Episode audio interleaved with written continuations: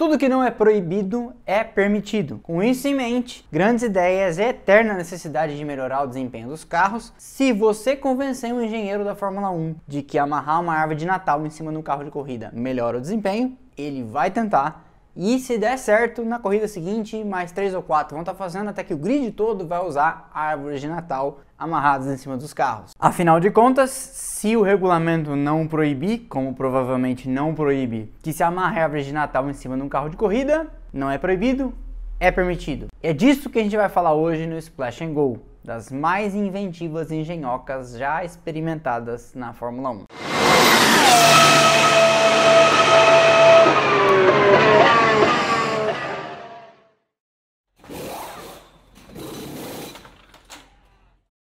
Essa é uma engenhoca incrível que foi flagrada por um fotógrafo. Você já dirigiu um trator?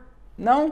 Tudo bem, então deixa eu te contar uma coisa. Alguns tratores, na verdade muitos tratores, têm um freio para cada roda traseira. E foi isso que a McLaren reinventou de trazer para as pistas em 1997 e 98. Não era, claro, um freio para cada roda, mas era um terceiro pedal que, concatenado com a virada do volante, freava mais a roda de dentro de cada curva fazendo com que a frente e a traseira acertassem mais o ângulo desejado pelo piloto, evitando saídas de frente e de traseira, dando aos pilotos da McLaren de então, Mika Hakkinen e David Coulter, uma sensação de controle da máquina muito grande, e isso se traduzia no cronômetro.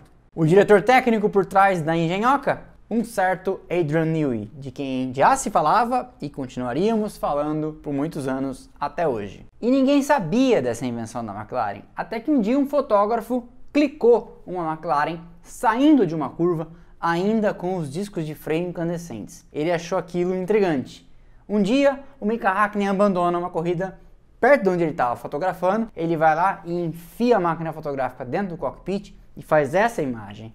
E aí o segredo estava descoberto. As outras equipes, especialmente a Ferrari, fazem um carnaval danado e a FIA acaba banindo no meio da temporada de 98 essa traquitana da McLaren.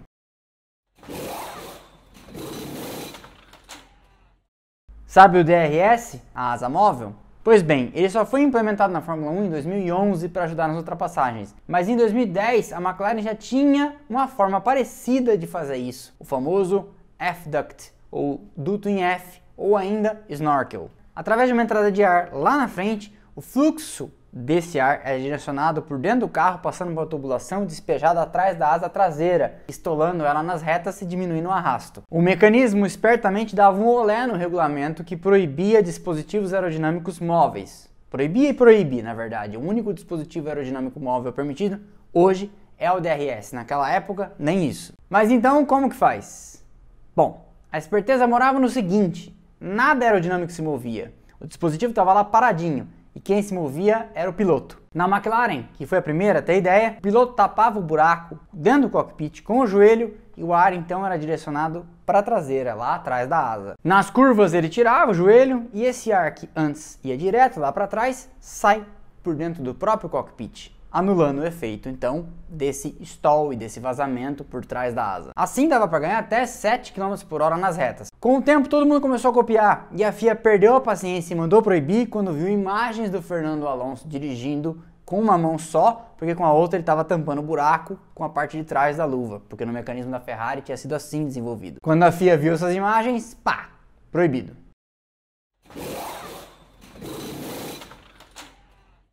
No final da temporada de 2008, o regulamento determinava que para 2009 as equipes teriam que se adequar a uma maciça mudança no regulamento e no conceito aerodinâmico, simplificando as asas, removendo apêndices e adotando um fundo plano e chato por baixo do carro para diminuir um pouco da carga aerodinâmica, sempre tentando diminuir a velocidade dos carros. Lendo o regulamento com lupa, o Ross Brown, que era diretor técnico da Honda e ajudou a conceber o regulamento um ano antes, desenhou um carro com um fundo chato mas um fundo em cima do fundo, um fundo duplo, ligado ao de baixo, que era chato e portanto cumpriu o regulamento, por uma série de furos e aberturas que levavam o fluxo de ar para lá. Nascia ali então o conceito do difusor duplo, que no fim dava um olé no regulamento, porque não dizia o regulamento quantos assoalhos e quantos fundos o carro tinha que ter, e esse da Brown tinha dois, E aí estavam dadas as peças para o conto de fadas da Brown, uma equipe que correu uma temporada e venceu essa temporada, vinda dos escombros da Honda que tinha largado a Fórmula 1 e que vence de forma acachapante seis das sete primeiras corridas dessa temporada, muito por causa desse difusor duplo.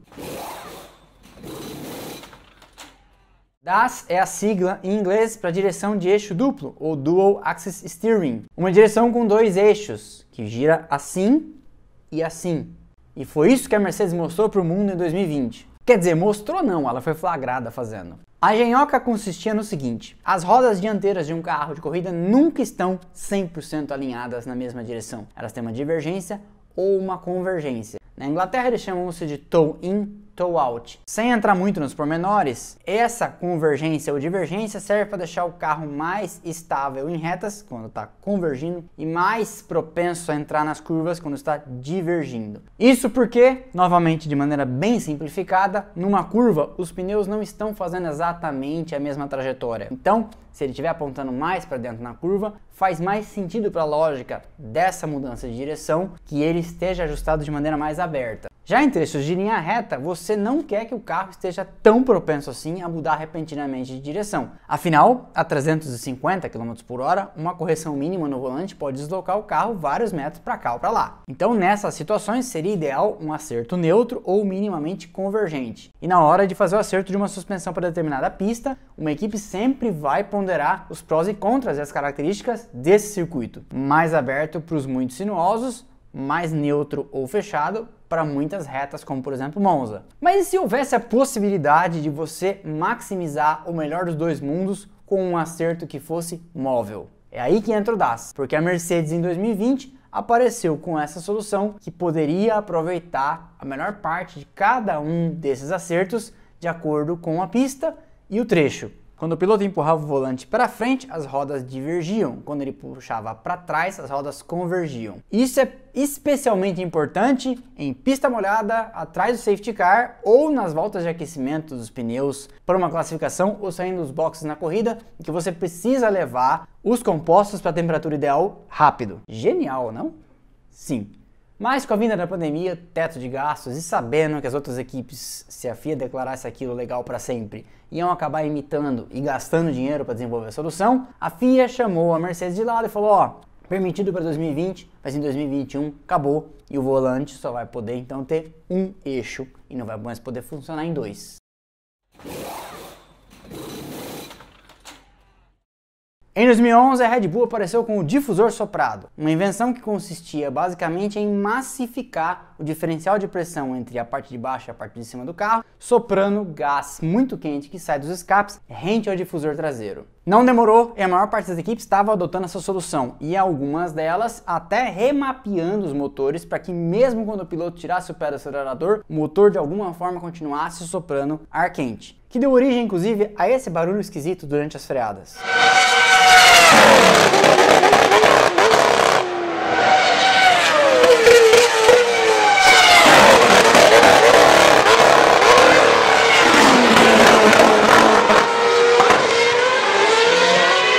piloto tirava o pé do acelerador, o gerenciamento eletrônico do motor, remapeado, provocava essas explosões controladas, fazendo com que mesmo sem acelerar ele estivesse jogando gás quente no assoalho, aumentando o downforce traseiro e dando mais segurança para o piloto na entrada das curvas. Aí a Renault pegou esse conceito e resolveu radicalizar e usar os escapes, jogando uma franja de ar quente por toda a lateral do carro, ajudando a selar o assoalho, fazendo com que o ar em baixa pressão por baixo do carro não se misturasse com o resto do ar do lado de fora. E claro, então o downforce era consideravelmente aumentado. Em 2005, a Renault resolveu roubar uma ideia usada em arranha-céus e apareceu nos seus carros com mini amortecedores de massa. Nos grandes prédios do mundo existem amortecedores de massa que reagem ao balanço do prédio, evitando oscilações catastróficas que podem fazer a estrutura toda colapsar em eventos como terremotos, furacões e outros fenômenos da natureza. A Renault pegou esse conceito e resolveu aplicar igual num carro de Fórmula 1. Quer dizer, igual, mas diferente se é que você me entende. Nesses grandes edifícios, o amortecedor de massa serve para evitar a oscilação horizontal. No carro de corrida, ele seria usado para evitar a oscilação vertical quando o carro atinge a zebra ou alguma parte de asfalto ondulado e irregular. Tudo começou da seguinte forma: em 2005, tentando diminuir, como sempre, a velocidade dos carros em prol da segurança, a FIA determinou que as asas dianteiras teriam uma altura elevada x centímetros em relação ao plano do assoalho do resto do carro. Para compensar isso, as equipes começaram então a deixar os carros baixos no limite. Acontece que carros baixos no limite batem o assoalho no asfalto. E quando o carro bate o assoalho no asfalto, acontece uma coisa que você não quer: interromper o fluxo de ar que passa por baixo. Quando o fluxo de ar que passa por baixo do carro é interrompido, o assoalho estola. Sim, estola. Igualzinho no avião, só que ao contrário, entendeu? Quando o assoalho estola, o carro perde downforce. Daí, para evitar que isso acontecesse, só tinha uma solução: endurecer a suspensão. Só que quando você endurece a suspensão, o carro trepida cada vez mais, ele fica mais intolerante às imperfeições do asfalto. Ele pula que nem um cabrito. E por que, que isso é ruim? Piloto Nutella agora está reclamando de desconforto?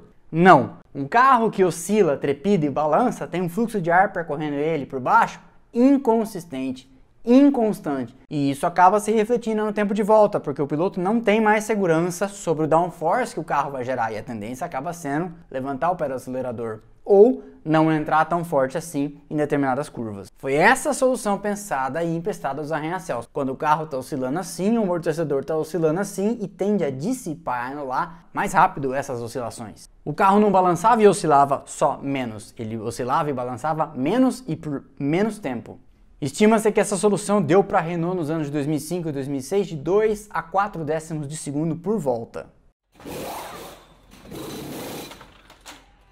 No final de 87, a Ferrari roubou a peso de ouro John Barnard, engenheiro revolucionário que já tinha trazido a fibra de carbono para a Fórmula 1 em 1980, da McLaren. Quando ele chegou, ele começou já direto a trabalhar no carro de 89, porque de 88 estava praticamente pronto. A ideia era adotar um conceito de aerodinâmica refinada e que ocupasse o mínimo de espaço possível. Foi então que ele olhou para aquela alavanca de câmbio que percorre não só o cockpit, como vai até lá atrás na caixa de câmbio e pensou: isso precisa sair daqui de alguma forma.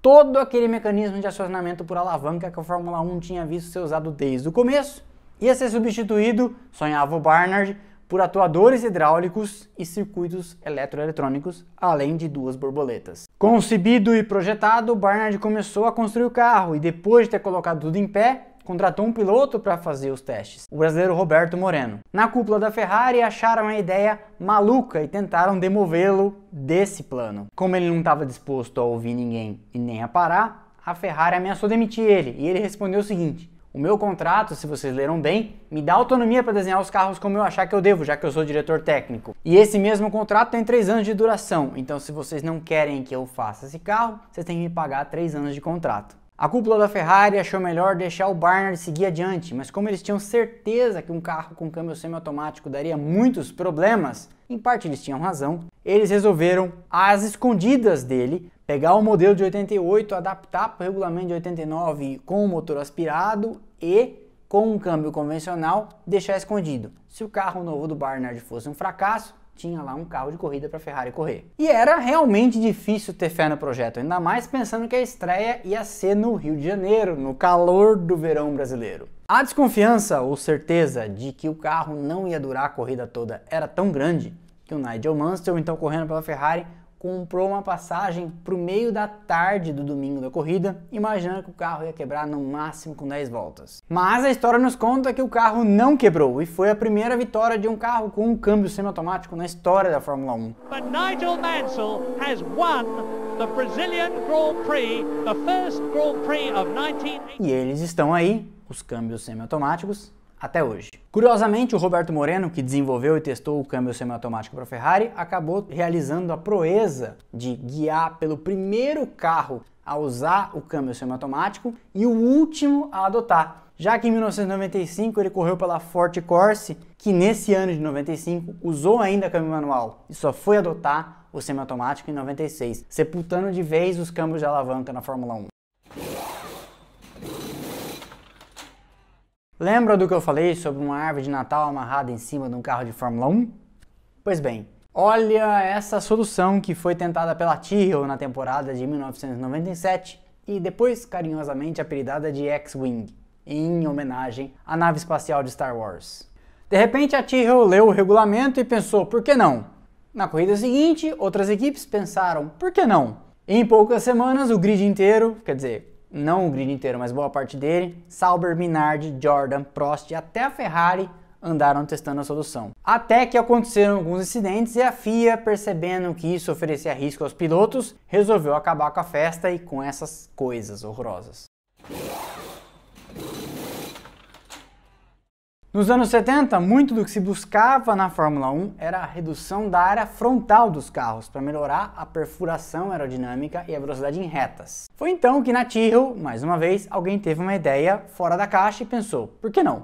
Um carro de corrida com seis rodas, tendo na frente quatro pneus pequeninhos e, portanto, com menor área frontal, mas tendo o dobro de superfície de borracha, já que em vez de duas eram quatro rodas virando na frente. Como o regulamento era silente, omisso sobre a quantidade de rodas que um carro de Fórmula 1 tinha que ter, lá foi a Tyrrell tentar a sorte com um carro de seis rodas. E deu meio certo, porque ganhou até corrida.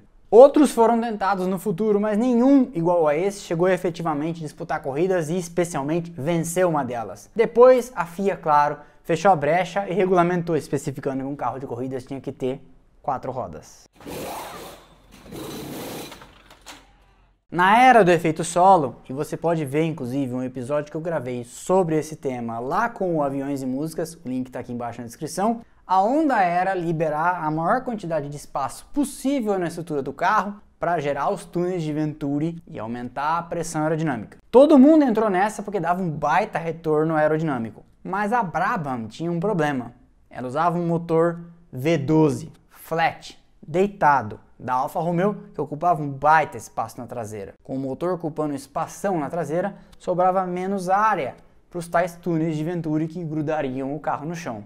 A solução? Acoplar um ventilador ao eixo do motor que sugaria todo o ar debaixo do carro como se fosse um aspirador de pó. O regulamento, lido com lupa, dizia que algo como um ventilador poderia ser instalado no carro desde que destinado preponderantemente à refrigeração. Atenção para a palavra preponderantemente. Preponderantemente pode ser 51%, e foi então que a maior engenhoca da história da Fórmula 1 foi inventada. Conectada ao eixo do motor, um Alfa Romeo V12, a BT46B sugava tudo que passava pela frente e grudava o carro no chão, porque apesar de ser usado o ventilador para refrigerar preponderantemente o carro, os outros 49% que sobravam eram mais do que suficientes para pregar a braba no asfalto. E aí a BT46B, ou mais popularmente o Fun Car, o carro ventilador, venceu já na estreia em Understop, na Suécia, em 1977. Acontece que alguns rivais, principalmente a Lotus, quem diria a Lotus, uma das mais inovadoras das equipes da Fórmula 1, não gostaram nada da história e resolveram colocar o Bernie Eccleston, que era o dono da Brabham na época, contra a parede. Se você insistir em correr com esse carro, que a FIA já tinha declarado legal, a gente não assina o acordo de união das equipes que o Eccleston ia presidir, como presidiu até esses dias. E aí, pensando em outros interesses que ele tinha, para o médio e longo prazo, ele acabou abdicando de colocar o carro de novo na pista e a BT46B correu só uma corrida e ganhou. E essa é a minha lista das 10 mais inventivas engenhocas já trazidas para a Fórmula 1. Você concorda com a lista ou eu esqueci de alguma muito importante? Deixa aqui nos comentários, eu vou ler e aí se tiver faltado alguma, a gente pode no futuro fazer uma nova lista com as que ficaram de fora. Curta e se inscreva para receber as notificações e eu te vejo aqui na semana que vem e lá no Instagram, o link está aqui embaixo, onde tem conteúdo diário. Valeu e um abraço.